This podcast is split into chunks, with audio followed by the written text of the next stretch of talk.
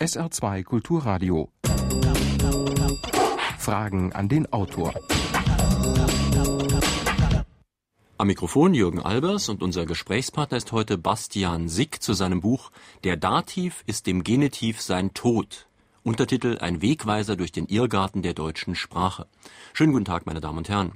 Die Diskussion um die Rechtschreibung hat ja gezeigt, dass zumindest eine große Minderheit noch Interesse an unserer Sprache hat. Wer dagegen Umgangssprache hört, der kann befürchten, dass es in Deutschland bald nur noch einen Fall geben wird. Erst fällt der Genitiv, dann wird vielleicht der Dativ durch den vierten Fall ersetzt oder umgekehrt und schließlich wird vielleicht das englische the als Artikel ausreichen. Aber es gibt auch andere ganz praktische Probleme. Heißt es zum Beispiel im November diesen Jahres? Sollte ich zwei Pizzen bestellen, zwei Pizze oder zwei Pizzas?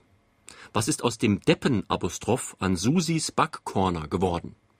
Herr Sieg, Ihr Buch ist ja entstanden aus der Zwiebelfisch-Kolumne bei Spiegel Online und Sie sind Jahrgang 65, also aus meiner Sicht vergleichsweise jung. Wie sind Sie denn dazu gekommen, sich mit deutscher Sprache zu beschäftigen? Einen schönen guten Tag erstmal hm? an die Hörerinnen und Hörer. Meine Geschichte ist, ähm, ja, schnell erzählt.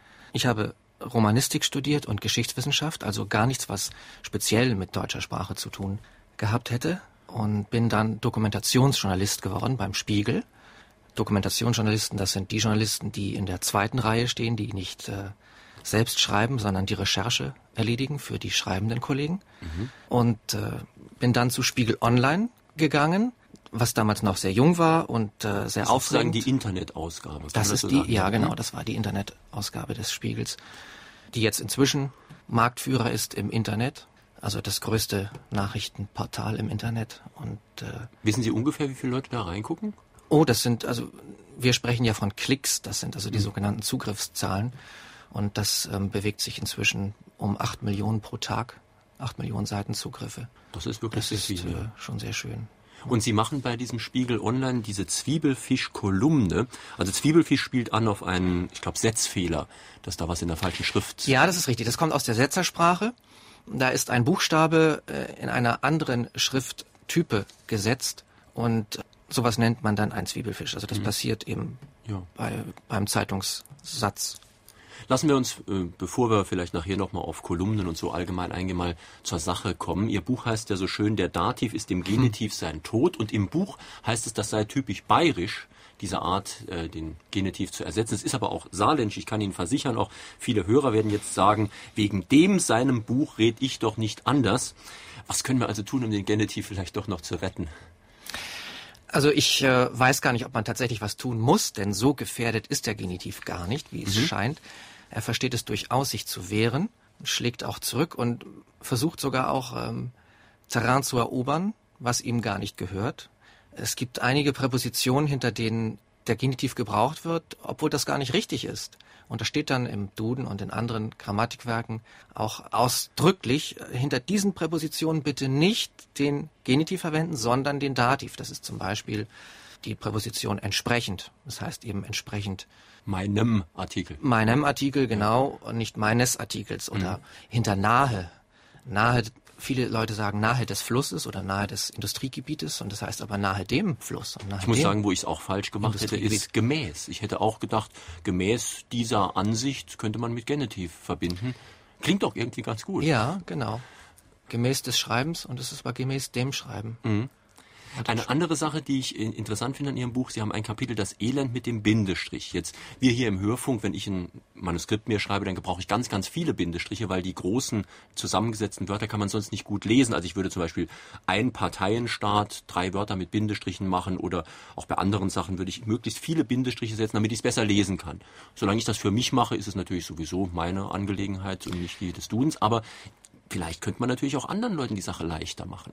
Also ich bin grundsätzlich ein Befürworter der Zusammenschreibung und äh, versuche also auch meinen Kollegen ständig äh, beizubringen oder sie dazu zu ermutigen, auf zu viele Bindestriche zu verzichten.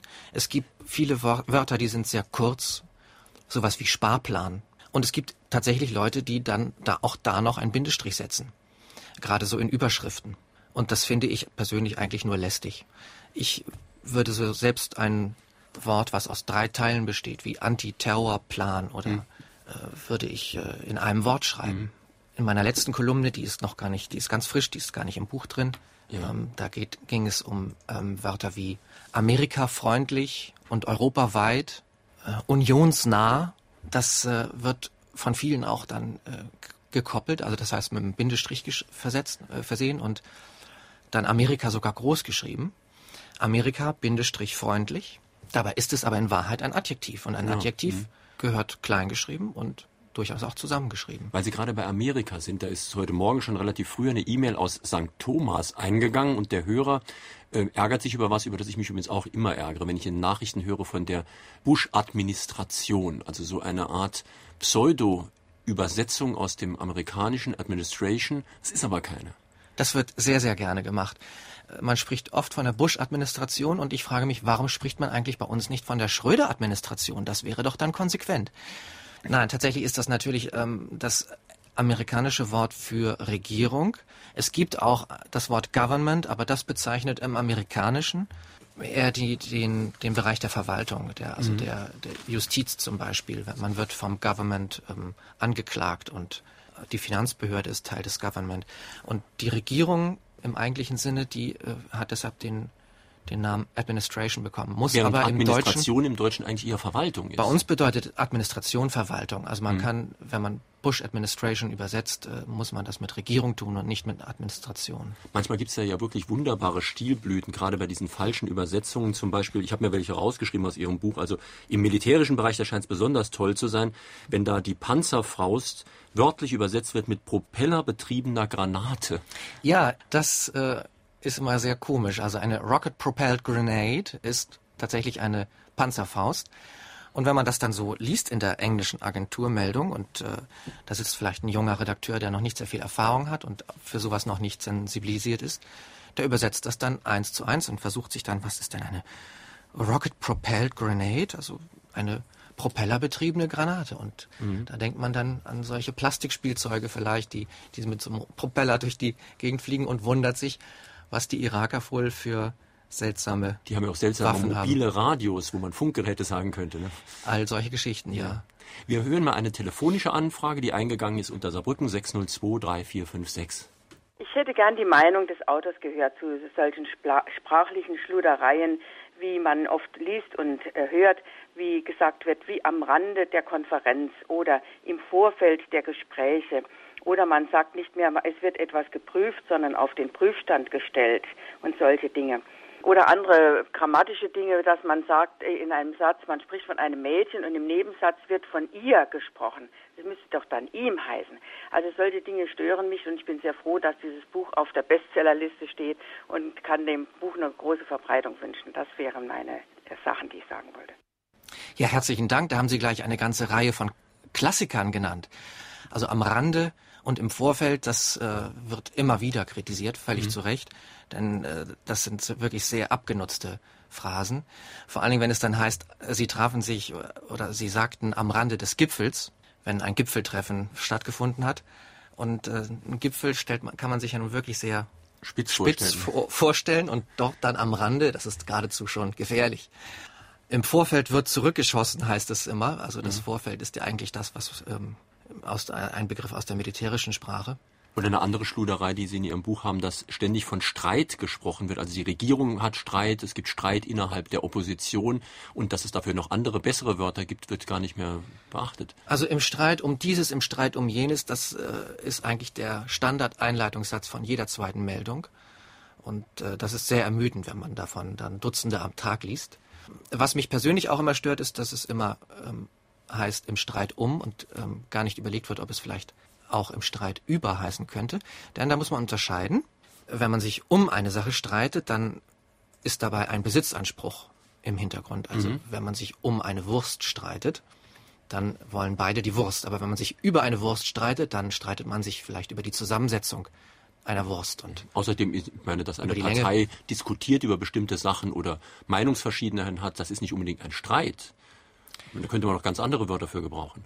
Das ist richtig. Also bestimmte Begriffe wie Debatte, Auseinandersetzung, Gespräch, die äh, sind natürlich nicht so schlagzeilenträchtig. Deshalb kommen die einfach immer seltener vor. Streit ist außerdem schön kurz und griffig und äh, das ist deshalb, der ist Hauptabonnent für Überschriften. Zum Thema Schlampereien ist hier noch eine schöne E-Mail mit Bild sogar angekommen, wo es um ein Plakat für Rollbraten aus Saarbrücken geht, wo unter anderem mhm. angebunden wird, ich muss mal gerade finden, ob ich das so schnell finde, ja, ein Rollbraten, da steht dann drunter Schweine, Rinder, Puten oder Zigeuner hat man sich wahrscheinlich auch nicht gedacht.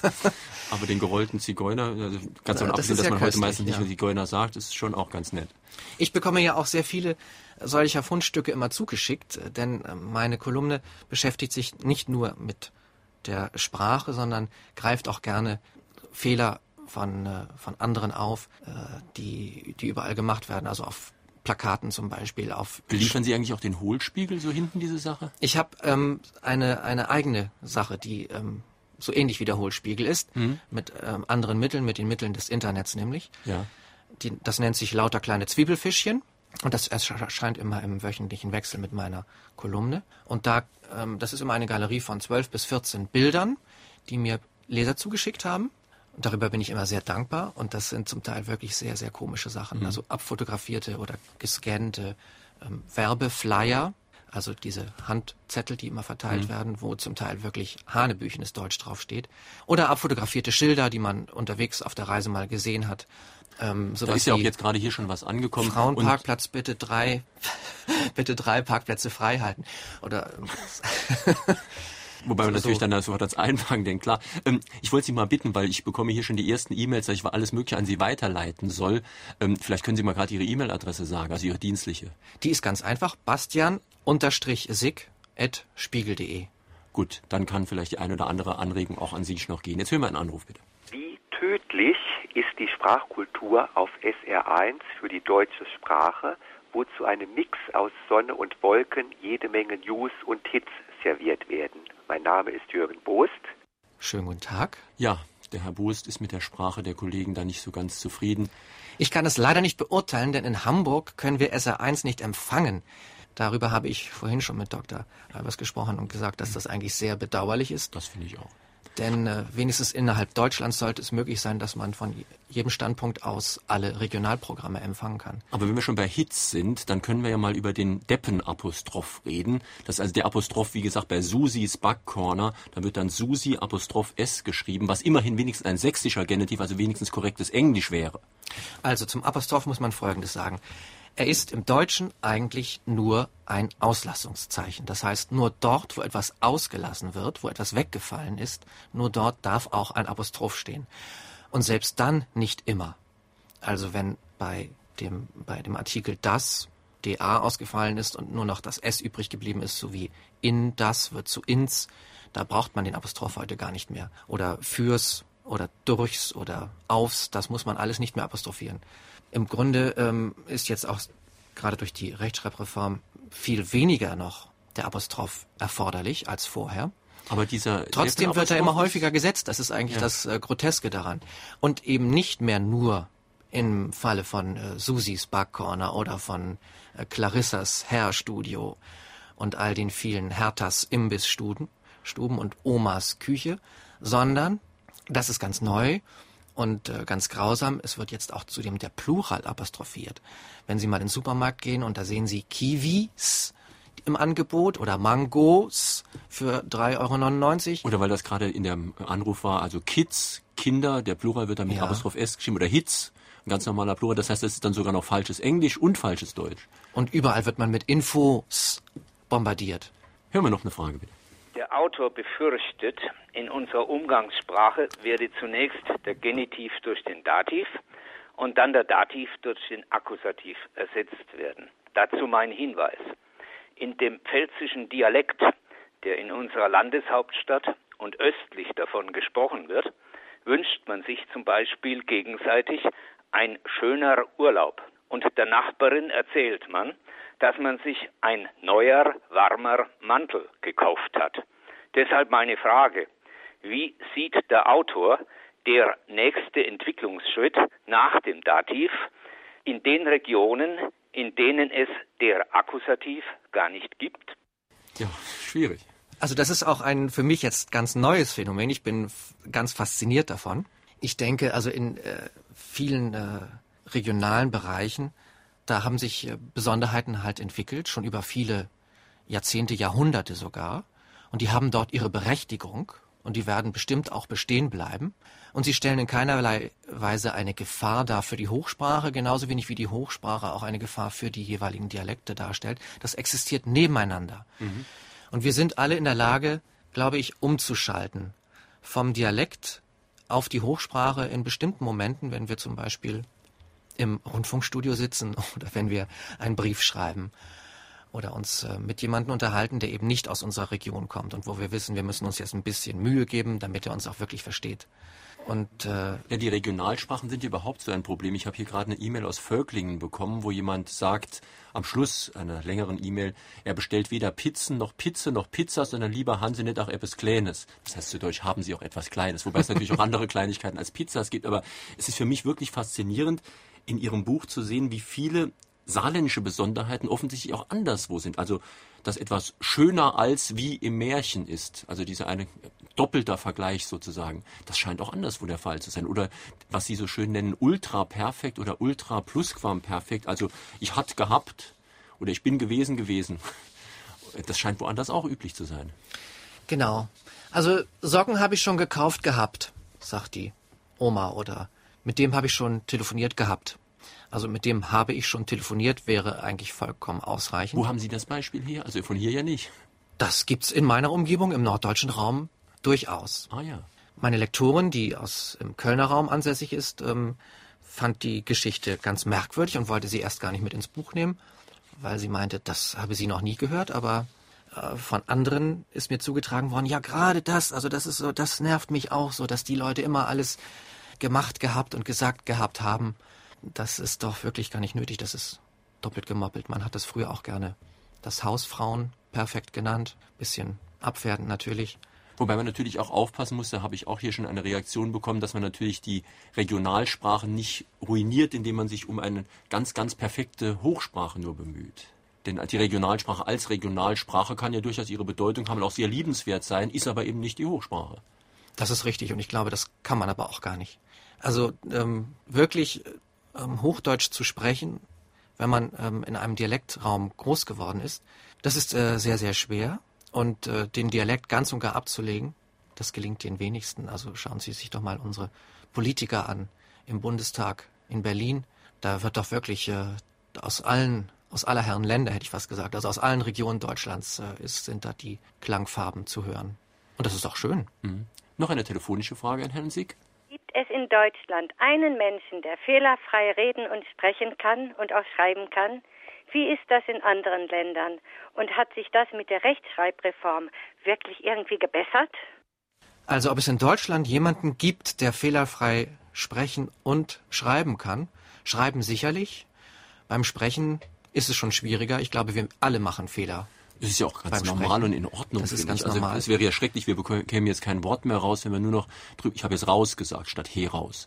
Ich bekäme aber kein Wort mehr he raus, wenn ich ständig über sowas nachdenken würde. Es ist ja eigentlich wichtiger, dass wir miteinander reden, als dass wir immer nur noch überlegen, ist das jetzt ganz genau richtig und habe ich jetzt wieder irgendeinen Fehler gemacht. Ja. Und die Probleme, die wir haben, die haben natürlich unsere Nachbarn auch. Ganz, ganz gewiss. Also in Frankreich gibt es auch sehr starke Dialekte. Gerade im Süden oder im, an, der, an der Küste.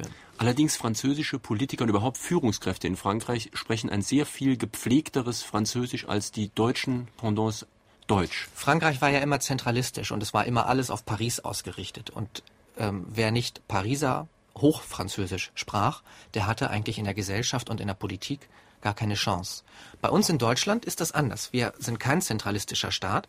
Bei uns haben sich die Regionen eben nebeneinander entwickelt. Es gab immer ein starkes Bayern, ein mhm. starkes. Sachsen und einen selbstbewussten Norden und auch ein selbstbewusstes Saarland. Und äh, da haben sich eben solche Eigenheiten viel stärker gehalten und sind auch ganz selbstverständlich heute eben in, im, in der Öffentlichkeit oder auf, auf der Hochebene der Sprache vertreten. Also im mhm. Fernsehen ist es eben nichts Besonderes und schon gar nichts äh, Schlechtes, wenn dort Dialekte zur Sprache mhm. kommen. Kommen wir zu der zweiten Teilfrage des Anrufs. Das ging um die Rechtschreibreform. Ich habe mich eigentlich gewundert, dass das äh, Thema erst so spät zur Sprache kommt. Was halten Sie denn eigentlich die von diesen Versuchen? Versuchen, ja. Das trifft es ganz gut. Anfänglich war ich der Rechtschreibreform gegenüber sehr aufgeschlossen, einfach weil es sich um eine Reform handelt und ich ähm, grundsätzlich Reform befürworte. Denn das ist ja immer was Gutes, wenn man etwas ändern will, ähm, Man kann auch was auch zum Schlechteren ändern. Ja, natürlich, das passiert dann leider oft, aber der, der Grundgedanke ist ja zunächst einmal ein, ein positiver. Man will etwas anpassen und auf den neuesten Stand bringen. Und ähm, dann kam also diese Rechtschreibreform und ähm, erst im Laufe der Zeit wurde den Menschen dann bewusst, was damit eigentlich angerichtet worden ist. Ähm, dass es heute neue Schreibweisen gibt wie ähm, Mayonnaise mit J oder Ketchup mit SCH oder Stängel mit A-Umlaut, das ist alles gar nicht so schlimm, denn das sind insgesamt nur ein Hand, eine, eine Handvoll äh, Wörter im Duden, die sich jetzt dadurch geändert haben.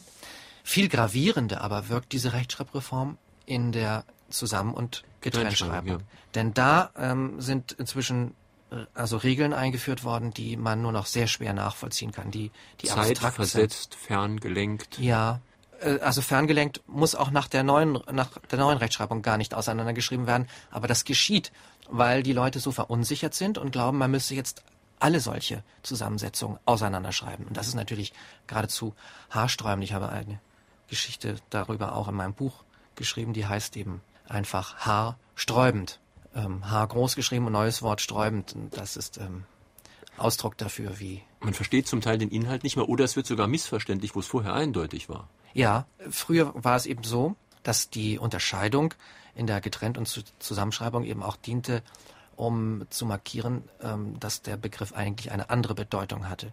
Das äh, frisch gebackene Brötchen war eben etwas anderes wie der zusammengeschrieben frisch gebackene Ehemann.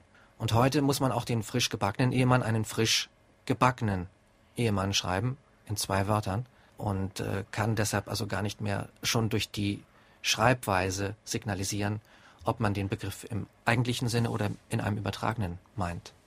Herr Sick, was sagen Sie zur weit verbreiteten Unsitte, in Kausalsätzen die englische bzw. französische Satzstellung beizubehalten? Nur ein Beispiel. Ich konnte nicht kommen, weil ich hatte keine Zeit. Weil da war doch was? Weil wird natürlich, ähm, wie viele andere Konjunktionen auch, mit der sogenannten Inversion gebraucht. Das heißt, dass danach eigentlich dann ähm, nicht SPO, wie Sie richtig sagen im Englischen oder Französischen üblich, Subjekt, Prädikat, Objekt. Objektstellung äh, folgt, sondern der Satz wird eben umgebaut, weil ich das und das habe, mhm. nicht weil ich habe das und das. Da muss man aber auch unterscheiden zwischen Alltagssprache, Umgangssprache und der ähm, gehobenen Sprache oder der Standardsprache, wie sie eben dann im, im Schriftverkehr, in der Literatur gebraucht wird. Ich bin auch nicht ganz sicher, ob das nur ein Anglizismus äh, ist oder ein Romanizismus, ich weiß gar nicht, wie das Wort heißt. Äh, denn als zum Beispiel Bertolt Brecht, der ja bayerische Elemente oft in seiner Sprache hat, lässt Mutter Courage oder so immer so sprechen. Die sagt immer, weil es ist so und so.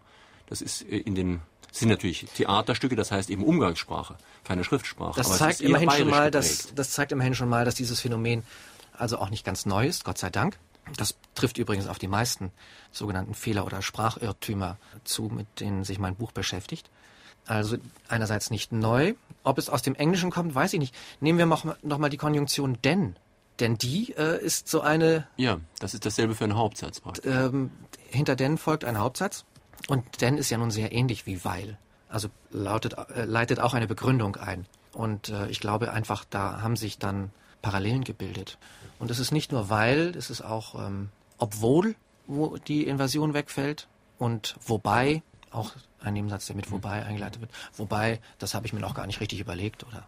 Obwohl, das kann man auch so und so machen. Ich bekomme hier übrigens so viel E-Mails, die kann ich unmöglich alle in die Sendung einbringen, denn ich muss gelegentlich auch noch woanders hingucken. Ja. Aber äh, es kommen viele Klagen über Anglizismen. Da sind jetzt schon mindestens drei, vier E-Mails eingegangen. Ich sage schon E-Mails. Ein deutsches Wort dafür weiß ich auch gar nicht so genau. Elektronischer Brief vielleicht. Und wir sollen übrigens auch mit gutem Beispiel vorausgehen, heißt es, und nicht, wie es auf anderen Wellen passiert, von News sprechen, sondern von Nachrichten. Tun wir auf SR2 Kulturradio. Also Sie brauchen nichts anderes zu machen, als SR2 Kulturradio anzuschalten. Dann hören Sie auch keine News, sondern Nachrichten. Also überall dort, wo es ein passendes deutsches Wort gibt, was es womöglich sogar schon seit Jahrhunderten gibt, besteht nach meinem Empfinden überhaupt keine Notwendigkeit, es durch ein englisches zu ersetzen. Also News statt Nachrichten zu sagen, das ist eben nur ein, ein modisches Gebläh, das äh, muss man nicht mitmachen und das ist eigentlich auch nicht wirklich sinnvoll. Bei E-Mail ist es was anderes, da ist etwas völlig Neues geschaffen worden und das ist dann auch in, in Ordnung, wenn man sich dann diesen aus dem Englischen kommenden Begriff aneignet, zumal den dann ja auch alle verstehen. etwas Wobei die anderes. Schreibweise auch wieder, musste ich auch in Ihrem Buch lernen, man schreibt es Ja. mit großem E und Mehl dann klein. Oder, oder Mehl auch groß. Also da, geschrieben wird's dann natürlich nach den deutschen Regeln. Und Ah, ja. die ist, ähm, die ist eigentlich ganz eindeutig. Die, äh, diese Regel, das wird so geschrieben, wie Sie auch U-Bahn schreiben würden. Oder würden Sie U-Bahn mit kleinem U schreiben? Nein. Nein. Großes U, Bindestrich, das neue Wort dann auch groß. Hören wir noch einen Anruf, bitte.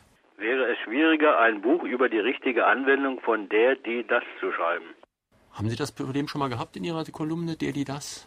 Die Artikel, der gebrauchte Artikel? Ich habe ähm, festgestellt im Laufe meiner Arbeit, ich äh, werde ja doch immer stärker auch mit Dialekten und äh, konfrontiert aus, aus Gegenden, in denen ich noch nie vorher gewesen bin und wo ich auch keine Gelegenheit hatte, das zu studieren, dass es durchaus unterschiedliche ähm, Geschlechter gibt für bestimmte Sachen in verschiedenen Regionen. Das heißt, ähm, ich bin damit groß geworden zu sagen die Butter, aber musste inzwischen lernen, dass es Gegenden gibt in Deutschland, wo Die es das Saarland? wo es der Butter heißt. Heißt es hier wirklich der Es Butter? hieß früher der Butter, das kommt vielleicht aus dem französischen Le Beurre. Le Beurre. Ja.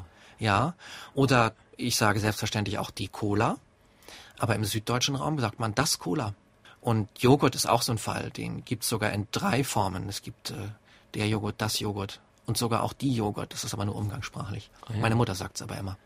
Und ähm, Tunnel ist nach meinem Empfinden männlich, der Tunnel. Aber das sagen Sie mal einem Schweizer. Das Tunnel, sagt er und betont es auch nach hinten. Also äh, es ist die, sehr erstaunlich, wie vielseitig die deutsche Sprache in der Hinsicht ist. Und man kann immer nur darauf hinweisen, ja, es gibt also eine, eine standardisierte Form, da ist es eben so, da ist es männlich oder sächlich, aber es gibt die und die und die regionale Variante. Man muss ja auch immer ein bisschen vorsichtig sein mit Floskeln, die immer wieder gebraucht werden. Wir haben vorhin schon gesagt, der Streit oder äh, hier ist gerade eine E-Mail gekommen, dass so viele Leute jeden Satz mit der Floskel beginnen. Ich denke, ist ja immerhin sehr hoffnungsfroh. Sie denken schon, dass sie denken. Ähm, wenn Sie sagen würden, ich glaube, wäre es vielleicht ehrlicher, obwohl es vielleicht auch kein Glaube ist, sondern eher eine Überzeugung. Aber daran sieht man doch, dass man oft sich sehr ungenau ausdrückt. Ich selbst habe mich vorhin auch schon dabei erwischt, dass ich einen Satz mit Ich denke eingeleitet habe. Ist nicht auszuschließen, dass Sie das in diesem Moment tun. Es ist, wie viele auch behaupten oder meinen, ein äh, weiterer Anglizismus, denn die Engländer bzw. die Amerikaner sagen natürlich sehr gerne Well, I think, wenn sie ein Statement einleiten. Im Deutschen ist es eigentlich üblich, das mit ich meine, ich glaube wiederzugeben, aber ich denke ist eigentlich auch möglich. Ist zumindest kein schlechtes Deutsch. Es ist kein schlechtes Deutsch. Es ist vielleicht sogar etwas besser als das umständliche Ich würde sagen. Aber einige andere Anglizismen, äh, zum Beispiel diese seltsamen Übersetzungen wie ich erinnere das nicht oder das macht keinen Sinn, wird in Ihrem Buch als, auch als primitiver Übersetzungsanglizismus bezeichnet. Da kann man sich dann schon drüber streiten. Es ist oft ein bisschen leichter zu gebrauchen. Also ich erinnere mich nicht daran, ist natürlich etwas komplizierter als ich erinnere das nicht, aber das andere ist einfach falsches Deutsch. Also ähm, mit dem Erinnern, äh, ich komme aus dem norddeutschen Raum und da äh, gebraucht man tatsächlich Erinnern auch äh, ohne Reflexivpronomen. Da kann man sich also direkt erinnern und musste das dann auch erstmal lernen, dass es, ähm, dass das nicht hochsprachlich so ist und äh, wurde dann darauf aufmerksam, dass das auch sehr stark durch englische Übersetzungen natürlich gefördert wird. I can't remember that, hat Donald Rumsfeld vor irgendeinem Ausschuss gesagt, auf die Frage hin, ob es schon Hinweise vor dem Anschlag des 11. Septembers auf mögliche Flugzeugentführungen gab. Und dieses I can't remember that ist dann übersetzt worden mit Rumsfeld Doppelpunkt, ich kann das nicht erinnern. Oder ich erinnere das nicht. Das ist aber nicht sehr gutes Deutsch. Noch schlimmer ist es mit dem Sinn machen. Das ist wirklich eine Phrase, die absolut keinen Sinn macht und äh, auf die man auch erstmal aufmerksam gemacht werden muss. Äh, viele haben das zunächst für gut, für normales, für richtiges Deutsch gehalten, das etwas Sinn macht. Aber tatsächlich ist es so, dass es auf Deutsch heißt, das ist sinnvoll oder möglicherweise auch das hat Sinn, aber eben nicht das macht Sinn, denn Sinn ist etwas Abstraktes, das kann man nicht, nicht selbst mit den Händen machen oder übers Knie brechen. Der Sinn ist da, man erkennt ihn oder nicht.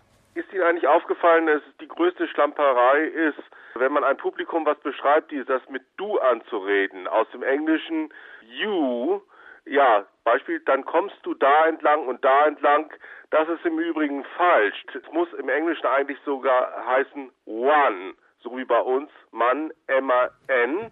Und das you im Übrigen, das muss auch übersetzt werden, in diesem Falle mit sie. Es geht im Übrigen das you auf das Ur, auf das altenglische eo, was ihr hieß, zurück. Im Altenglischen hieß es nämlich thu für du. Können Sie weitere Beispiele solcher, ich will mal sagen, hanebüchenden, respektlosen Schlampereien nennen?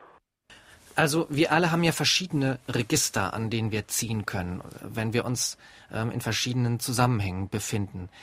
Und dieses Du, was eigentlich anstelle von Mann steht, das gebraucht man durchaus in einem bestimmten umgangssprachlichen Zusammenhang, wenn man eben jemanden zum Beispiel den, den Weg erklärt oder ach, da machst du dich nur verrückt. Das kann man durchaus zu jemandem sagen, den man sonst auch sitzen würde. Ich würde es nicht unbedingt in der Gegenwart von ähm, Menschen machen, die, äh, die ich überhaupt nicht kenne oder die, äh, was weiß ich, auf einer, einer Konferenz oder mhm. auf, bei einem Vortrag, da wäre das unangemessen. Aber in, äh, in einer vertrauteren Runde ist das durchaus möglich. Mhm. Lassen Sie uns doch vielleicht mal ein bisschen zu einem anderen Thema kommen. Ich habe so ein bisschen die Angst, dass wir nur über Anglizismen und falsche Amerikanismen sprechen, obwohl ich die also wirklich aufs heftigste schrecklich finde, aber es muss ja nicht immer dasselbe Beispiel sein. Ähm, es gibt ja noch andere Sprachen. Ich habe vorhin schon die Pizza angesprochen oder andere Fremdwörter, die bei uns über, übernommen worden sind. Also ich gehe in eine Pizzeria und bestelle Due Pizze, das wäre richtiges, richtiges Italienisch, aber was sage ich auch im richtigen Deutsch? Ja, im Deutschen gibt es zwei Möglichkeiten. Die ältere ist Pizzas zu sagen. Denn es ist so, wenn ein Fremdwort neu in die Sprache kommt, dann wird es erstmal mit, mit sehr viel Respekt behandelt und nach Möglichkeit eben nicht verändert. Das heißt also im Plural wird dann maximal eben ein S angehängt. Und wenn dieses Wort dann aber, und das, das ist ja bei Pizza der Fall, sich eine ganze Zeit lang schon in der deutschen Sprache aufhält und immer vertrauter wird, so dass man es eigentlich gar nicht mehr als ein Fremdwort empfindet, sondern als ein deutsches Wort ansieht, dann wird auch ein deutscher Plural gebildet. Und das wäre dann Pizzen. Mhm. Denn also eine Pluralendung auf en oder er oder nur auf e, das ist äh, nach deutschem Muster. Mhm. Und das Musikinstrument könnte man im Plural auch Cellos dann nennen. Für Celli. Ja, also Celli ist natürlich der, der italienische und der wissenschaftliche Plural. Und ähm, es ist vollkommen in Ordnung, im Deutschen Cello, von Cellos zu sprechen. Mhm. Das wäre dann auch nach dieser, nach der Regel so. Es besteht ja keine, es gibt kein, kein Gesetz, das uns vorschreibt, ähm, den Plural im Deutschen nach den Regeln derjenigen Sprache zu bilden, aus der wir das importiert mhm. haben. Also in diesem Fall Italienisch. Das ähm, ist ja ganz interessant. Ich habe in Ihrem Buch Beispiele gefunden. Das war wirklich für mich faszinierend. Also äh, Brokkoli, das Gemüse, das gibt es im Italienischen auch als Singular, also Broccolo. Ja. Was, was wir gar nicht kennen. Andere Wörter gibt es nur im Singular, die gibt es aber nicht in Mehrzahl. Genau. Also diese Kartoffelklößchen, die wir immer gerne beim Italiener bestellen. Die Gnocchi, die auch gerne mal als Gnocchi ausgesprochen oder als Gnocchi ausgesprochen werden, die äh, sind schon im Plural, wenn sie hier in Deutschland eintreffen, weil man sie immer. Ähm, er ist nie so ein einzelnes. Man kriegt nie einen einzelnen, nein, dafür sind sie einfach zu klein. Und ähm, naja, die Annahme, dass sich dann aus ähm, vielen, vielen Gnocchi eben Gnocchis bilden ließe, das ist dann allerdings nicht richtig, ja. Was ich aber auch ähm, interessant fand, ist, also der medizinische Begriff für Tod ist ja Exitus. Jetzt sterben in der Klinik natürlich auch mal mehrere Leute, aber es gibt keinen Plural dafür. Ja, das hat mich auch schon mal ein Mediziner gefragt, der sagt, also was mache ich denn, wenn ich jetzt also mehrere Exitusse bei Patienten feststellen muss? Ähm, wie, wie, wie bilde ich denn da den Plural? Ähm, Sage ich dann, ja, Exitusse oder Exits? Nein, Exits kann es ganz bestimmt nicht sein, das sind die Ausgänge. Ähm, tatsächlich ist das eins der Wörter, die ähm, einfach keinen Plural haben. Es wird also derselbe Begriff gebraucht, auch nicht wie bei manchen anderen Wörtern der U-Deklination, wo man dann Lapsus sagen würde, also ein längeres U. Ja, genau, Lapsus oder Turnus, da kann man dann auch kein Plural auf I bilden, weil sie eben zu dieser, wie Sie richtig sagten, Urdeklination gehören. Das ist schwierig, aber in der Umgangssprache hört man durchaus schon die, die Form ähm, Lapsusse oder Turnus oder Modusse. Das ist ähm, es klingt ist nicht so gut, aber es gibt ja auch heute ja. nicht mehr so viel humanistische Bildung. Hören wir noch eine Frage, bitte. Was hält der Autor davon, wie aus dem Englischen eingeflossene Verben, besonders aus den modernen Medien, wie zum Beispiel downloaden, reflektiert werden? Downgeloadet oder gedownloadet, nur downloadet. Das wäre meine Frage. Wie gehe ich mit solchem Denglisch um? Das ist ein sehr schönes Beispiel. Downloaden braucht man ja wirklich häufig. Und meine Antwort oder meine Empfehlung dazu lautet, es heißt weder downgeloadet noch, was wäre die andere, gedownloadet, sondern sagen Sie doch einfach heruntergeladen. Ja, in dem Fall ist es nämlich wirklich leicht zu übersetzen. Also ich meine, Sie sind ja in Computerdingen viel, viel besser informiert als ich, aber da gibt es schon einige Begriffe, die sind schwer zu übersetzen, aber das ist eigentlich leicht genau. zu übersetzen. Forwarden ist auch noch so einer, dass man eine eine E-Mail jemandem vorgewordet oder geforwardet hat, werde ich manchmal gefragt, was ist, was sei da richtig? Und ich sage, sag doch einfach weitergeleitet. Übrigens interessant auch, dass wir viele Begriffe gebrauchen, wo wir die Herkunft gar nicht mehr wissen. Da habe ich in Ihrem Buch dazugelernt, dass wenn ich jemanden am Schlawittchen packe, was man hier im Saarland oft sagt, dass das von den Schlagfittischen eines Vogels kommt, also von den Schwungfedern. Oder auch wenn ich etwas aufs Tapet bringe. Ich hätte an Tapete und an alles Mögliche gedacht, aber nicht daran, wo es wirklich herkommt. Ja, genau. Da gibt es die kuriosesten Abwandlungen von gerade diesem letzten Beispiel, das Sie genannt haben. Manche sagen äh, etwas aufs Trapez bringen oder etwas aufs Tablett bringen. Tatsächlich heißt es aber aufs Tapet oder man kann auf Deutsch auch das Schluss-T mitsprechen, Tapet. Es kommt aus dem Französischen und bezeichnet den Stoffüberzug, den früher Konferenztische hatten. Denken Sie an die Zeit des Wiener Kongresses, als ähm, die ganze französisch sprechende Diplomatie sich getroffen hat, um Europa neu aufzuteilen und eben an großen Konferenztischen saß mit wunderbaren äh, bezogenen Tischen. Und wenn man da ein Thema auf den Tisch brachte, brachte man ihn eben auch gleichzeitig auf diesen Tisch Bezug aufs Tapet. Und ähm, das ist heute verloren gegangen, weil die meisten Tische eben heute keinen keinen Stoffbezug mehr haben. Deswegen klingen sie auch so, wie dieser jetzt klingt. ja, dieser hat auch geil. Genau. Äh, hören wir noch einen Anruf, bitte. Warum wird immer von der Bundesrepublik gesprochen, wenn man Deutschland meint? Wir haben ja auch eine Bundesrepublik Österreich. Wenn ich, ich lebe in Frankreich und in Frankreich spricht niemand von der Republik Française, sondern da wird immer von France gesprochen. Nous vivons en France. Und wir leben in Deutschland, wenn ich in Deutschland bin. Und wir haben eine deutsche Regierung und keine bundesrepublikanische Regierung. Und da ist es auch eine sprachliche Schluderei, weil es ja auch eine Bundesrepublik Österreich gibt. Da haben Sie vollkommen recht. Ähm, die Österreicher haben natürlich auch eine Bundesrepublik und ich glaube sogar die Schweiz sind auch eine Bundesrepublik. Warum das im Deutschen so gerne gebraucht wird als Synonym für Deutschland, das hat auch historische Gründe. Denn es gab ja nun 40 Jahre lang zwei deutsche Staaten und nur einer davon nannte sich Bundesrepublik, der andere hingegen war die DDR. Und äh, wenn man heute eben zu, Zustände beschreiben will, die 20, 30 Jahre zurückliegen, dann muss man schon sehr genau unterscheiden, ob man eben die Bundesrepublik Deutschland oder also Westdeutschland vielleicht meinte. auch Bundesdeutsch dann sagen. Oder den Ostteil des Landes, den darf man ja nicht einfach unter den Tisch fallen lassen. Ein weiterer Grund ist auch, dass eben im Journalismus sehr gerne mit Synonymen gearbeitet wird. Und wenn man einmal Deutschland geschrieben hat, dann schreibt man im nächsten Satz dann lieber Bundesrepublik, damit man nicht Deutschland wiederholen ist muss. ja in Ihrem Magazin, also dem Spiegel, geradezu eine Marotte. Also ich finde das manchmal wirklich lächerlich, wenn dann immer aus dem, erst hat er einen Namen, dann ist er der Pfeifenraucher so und so, dann der, der Hutträger und ich weiß nicht was, also um, nur um das Wort zu vermeiden. Ne. Hören wir noch einen Anruf, bitte. Wie stehen Sie zu der laufend wechselnden Schreibweise in unserem Lande?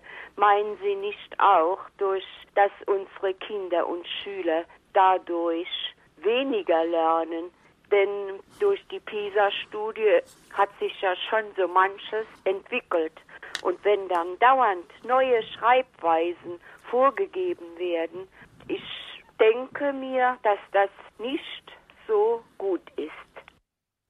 Damit sind wir ja wieder beim Thema Rechtschreibreform. Da hatten wir ja vorhin auch schon mal kurz drüber gesprochen. Ich persönlich glaube, dass die Rechtschreibreform in der jetzigen Form zwar nicht das Goldene vom Ei ist, aber es wäre auch nicht sinnvoll, das Rad der Geschichte wieder mit aller Gewalt zurückdrehen zu wollen, wie das einige Zeitungsredaktionen ja machen. Jetzt inzwischen sind schon seit Einführung dieser Reform mehrere Schülergenerationen mit dieser neuen Rechtschreibung groß geworden. Und ähm, wenn die dann irgendwann erwachsen sind und auf den Markt strömen, Zeitungen lesen und abonnieren wollen, dann werden sie vielleicht auch sagen, also die FAZ kommen für mich nicht in Frage, die schreiben ja noch in einer Schreibweise aus dem letzten Jahrhundert. Und ähm, denke mal, dass es auch ähm, dabei bleiben wird bei dieser jetzigen Die Hörerin hat natürlich insofern recht, als durch diese Fixierung auf Formalitäten wie Schreibweisen äh, einfach Energien gebunden werden, die vielleicht anders besser genutzt werden. Ich habe mich überhaupt gefragt bei unserer Diskussion, ähm, ob wir nicht vielleicht öfter auch über die Inhalte sprechen sollten, was Sie in Ihrem Buch übrigens ja tun. Denn ob ich jetzt mhm. ein Wort mit zwei S oder mit Doppel S schreibe oder mit äh, scharfem S, das ist alles nicht so wichtig. Es ist wichtig, aber es ist nicht der Grund, das Grundproblem. Aber Sie haben ja auch logische Fallen in Ihrem Buch zum Beispiel. Der Satz, äh, der älteste Mann der Welt ist tot zum Beispiel. Mhm, Dieser genau. Satz ist ein Widerspruch in sich. Das fällt einem auch auf den ersten Blick nicht auf, aber wenn man es in der Zeitung liest und dann mal drüber nachdenkt, könnte man drauf kommen. Ja, genau. Das war die schöne Geschichte eines Japaners, der im Alter von 114 Jahren gestorben ist und äh, dann stand unisono in, in allen deutschen Zeitungen, der älteste Mann der Welt ist tot. Und wenn man darüber nachdenkt, stellt man fest, der kann gar nicht tot sein. Denn in dem Moment, wo der stirbt, ist automatisch sofort wieder jemand anderes an seiner Stelle, der älteste Mann der Welt. Also der älteste Mann der Welt lebt immer. Es ist genauso wie mit den Königen in Frankreich, wenn, wo es immer hieß, äh, der König ist tot, es lebe der König, weil in dem Moment, wo der tot war, war sofort der Thronfolger dann der neue König. Ja, solche logischen Fehler passieren einem natürlich viele. Das kommt immer wieder vor. Darüber kann man gar nicht genug nachdenken. Wie ist es möglich, dass unsere Sprache immer mehr verwildert? Und zwar nicht nur was die Kasus angeht, sondern auch im Syntaktischen. Beispielsweise, es regnet, weil es ist zu warm. Äh, warum müssen wir uns an fremde Sprachen anpassen? Pol sowohl Politiker als auch Medien achten nicht mehr darauf. In den Schulen wird wahrscheinlich zu wenig Wert gelegt auf Grammatik. Man kennt keinen Unterschied mehr zwischen Genitiv und Plural, kennt oft nur noch den Nominativ als Kasus und bei den Wörtern kommt es zu Sinnentstellungen. Es ist doch wohl nicht gleichgültig, ob Menschen zusammenkommen oder ob sie zusammenkommen. Also, da haben Sie in vielerlei Hinsicht recht. Was allerdings die Feststellung betrifft, äh, dass das ein Phänomen unserer Zeit sei, muss ich dazu sagen, dass Generationen vor uns, die nämlich unserer Eltern und meiner Großeltern und Urgroßeltern, das jeweils auch schon so empfunden haben. Das Stöhnen, die Sprache geht äh, vor die Hunde, ist so alt wie die Sprache selbst, glaube ich. Und das ist eigentlich eine ganz beruhigende Feststellung, denn sie zeigt, jede Generation hat ihre Schwierigkeiten mit der Sprache und immer gibt es ähm, besseres und schlechteres Deutsch. Aber letztendlich so richtig, ähm, also dass die Sprache insgesamt ähm, den Bach runtergehen würde und die Sprachkultur völlig verkümmern würde. Ich glaube, dass so weit sind wir Gott sei Dank noch lange nicht. Und ein Beweis ist übrigens diese Sendung, denn äh, wir haben selten so ja. viele Anrufe und äh, Mails bekommen. Ich hab, könnte jetzt hier noch zehn Anrufe abrufen. Ich muss langsam kapitulieren. Auch bei den E-Mails habe ich den Überblick vollkommen verloren. Es sind einfach so viele.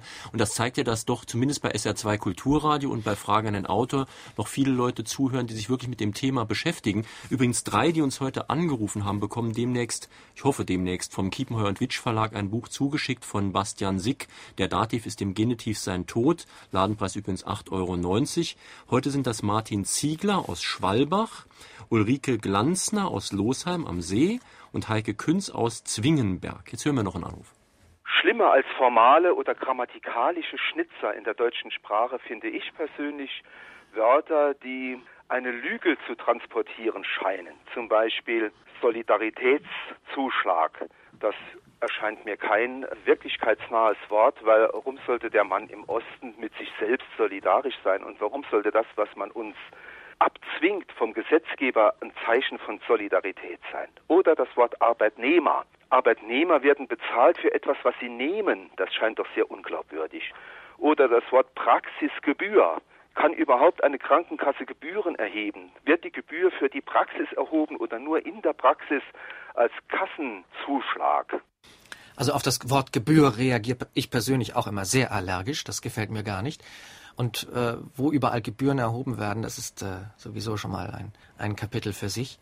Aber so ein Wort wie Solidaritätszuschlag zum Beispiel, der, ähm, der ist natürlich politisch gewählt.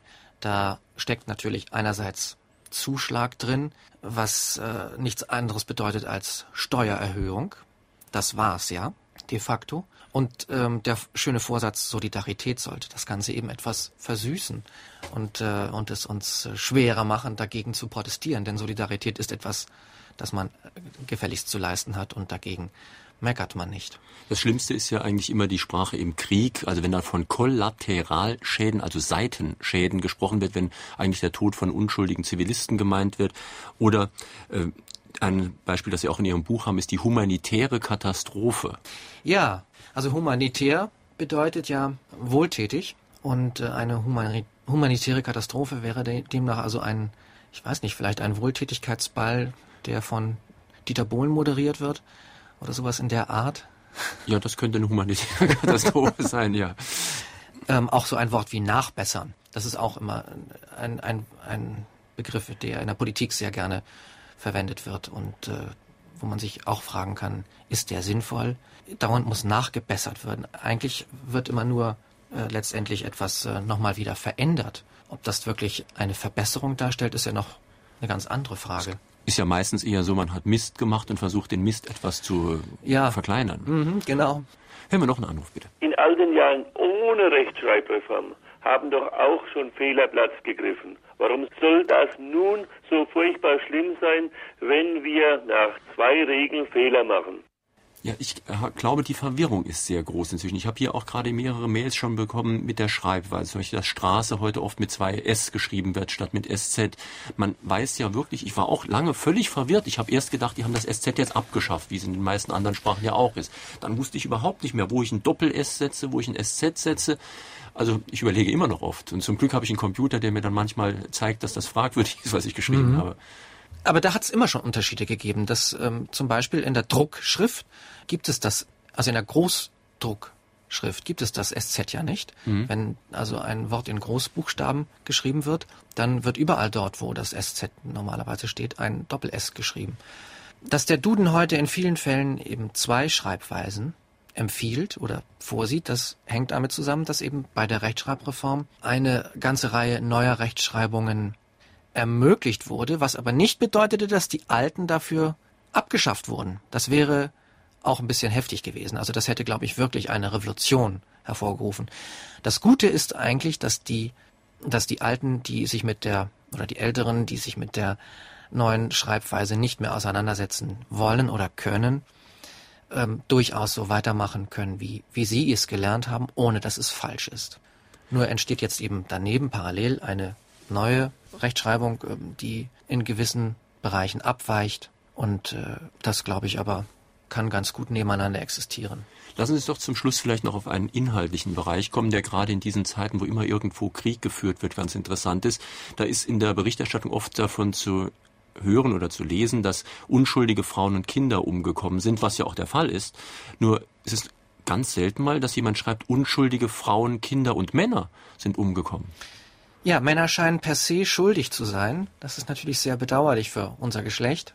Das ist auch eine ähm, ziemlich äh, überflüssige Floskel, die, glaube ich, recht gedankenlos verwendet wird. Genauso ist es auch mit dem Evakuieren das ist auch so ein Begriff, der ähm, evakuieren heißt eigentlich die Luft herauslassen. Also und im übertragenen Sinne etwas leer machen. Man kann also ein, ein Ort evakuieren oder ein Gebäude evakuieren. Aber immer häufiger werden in den Nachrichten auch Menschen evakuiert. Und das würde eigentlich bedeuten, dass man aus den Menschen die Luft rauslässt. Also wenn es sich um Gummipuppen handelt, dann mag das noch angehen, aber bei uns einem eher nicht.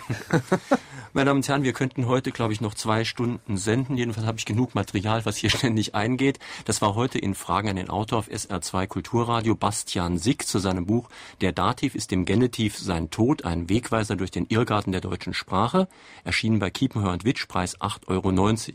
Hier folgt jetzt gleich das SR2 Konzert und nächsten Sonntag, darauf möchte ich Sie besonders hinweisen, eine öffentliche Veranstaltung von Fragen an den Autor. Wir sind zu Gast in St. Ingbert in der Stadthalle, haben zwei Pädagoginnen eingeladen, Monika Murphy-Witt und Petra Stamer-Brandt. Die haben ein Buch geschrieben, was Kinder für die Zukunft brauchen, die acht Schlüsselqualifikationen. Ich meine, die Zukunft erscheint ja zumindest sehr unsicher und da möchten Eltern ihren Kindern gute Ausgangsbedingungen schaffen. Die Frage ist natürlich, was sind die Grundlagen, auf denen ein erfolgreiches Leben aufbauen könnte? Was heißt überhaupt Erfolg? Müssen wir statt Schlüsselqualifikationen vielleicht eher über Glück nachdenken? Das also am kommenden Sonntag in St. Ingbert. Ich würde mich sehr freuen, wenn Sie in die Stadthalle kommen. Schönen Sonntag, schönes Weiterhören wünscht Ihnen jetzt noch Jürgen Albers.